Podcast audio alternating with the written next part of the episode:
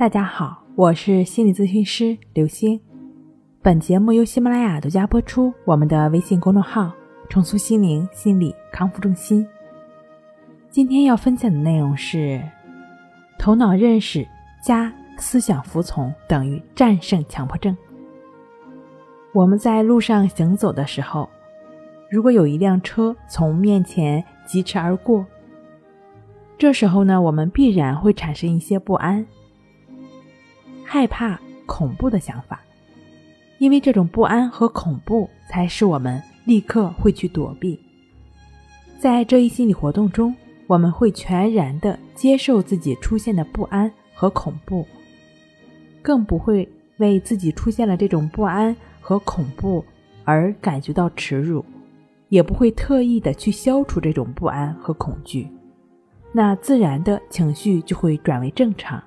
就像没有出现过一样，因此也就不会出现任何的心理冲突。汽车过去了，那不安也就消失了。这时候呢，不安是当然的事实，我们应当正确的、自然的接受这一事实，而不能有任何的抗拒。当我们采取了任其不安、为所当为的态度，就不会出现任何的强迫观念。如果对事实采取反抗的态度，不能顺应当时的境遇，不能踏踏实实的、自然而然的去做应该做的事情，就会进一步增加神经症的痛苦。人们要客观的、正确的认识现实生活中存在的客观事物，并非意识，因为客观现实并不一定符合我们的主观愿望和理想，有时候呢，甚至完全事与愿违。所以呢，有时候我们就会有意识、无意识的片面的看待现实。比如说，我们上了年纪，不管愿不愿意，总会变老，白头发和皱纹都在增多，那体力呢也会渐渐的不支，这就是事实，也是自然的发展规律。这种所谓的事实，却与我们的愿望好像看起来是相反的。虽然我们不愿意承认事实。